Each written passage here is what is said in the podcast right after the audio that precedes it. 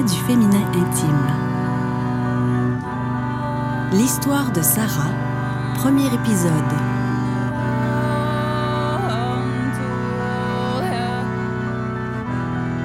Mon histoire est bien ordinaire, il n'y a pas de quoi en faire un conte fantastique. Mon parcours n'est pas celui dont j'ai rêvé. Mon chum a 28 ans de plus que moi. Je rentre pas du tout dans le moule. J'aurais beau essayer, c'est pas ça ma vie. Mon histoire finit pas avec ils vécurent heureux et eurent beaucoup d'enfants.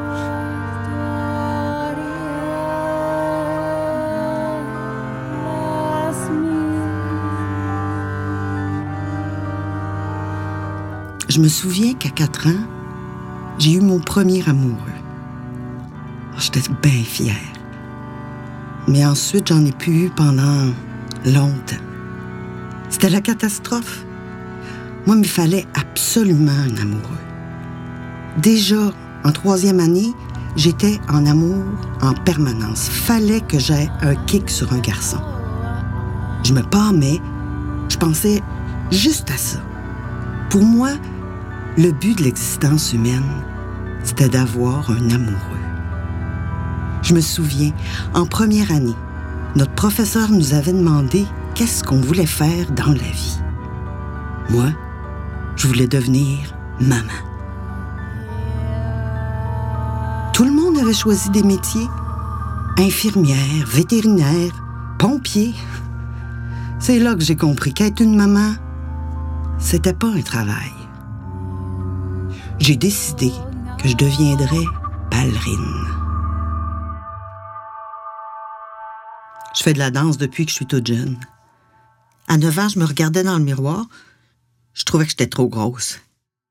Fallait que je rentre mon ventre. Je devais faire attention à tout ce que je mangeais. Les professeurs de danse nous imposaient ça. Moi, je jugeais les autres avec ces paramètres-là. Tout comme j'étais jugée. Mais j'ai toujours été tellement gourmande. C'était hors de question que j'arrête de manger. J'adorais les contes de fées. J'en lisais tout le temps.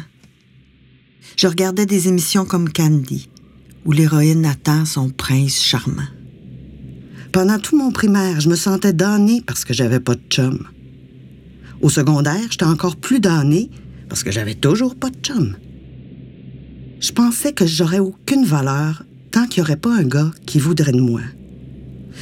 Je pouvais pas exister si j'avais pas été choisie par un homme. En cinquième secondaire, j'ai développé une belle amitié avec un gars de mon âge. Des fois, il me disait Ouais, je pense que je te trouve à mon goût. Moi, j'ai répondu Ben non, t'es mon ami. Je voyais pas qu'il aurait pu être mon chum. Moi, c'est le prince charmant que j'attendais. Pendant ce temps-là, je m'amourachais d'un autre gars que je suivais après l'école pour voir où il habitait. Je faisais des dessins de lui dans tous mes cahiers. J'écoutais pas en classe. Je dessinais des scènes d'amour. Quand arrivait la Saint-Valentin, j'étais pleine d'espoir. Mais j'étais toujours déçue de voir qu'encore une fois, personne m'aimait.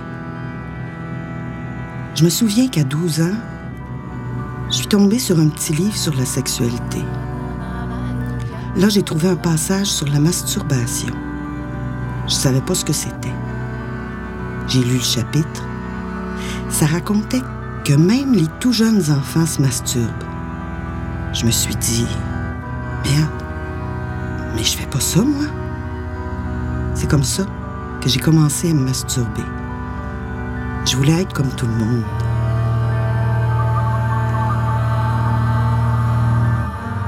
Nu, une réalisation de René Robitaille et des musiques originales d'Étienne Loranger. Interprétation.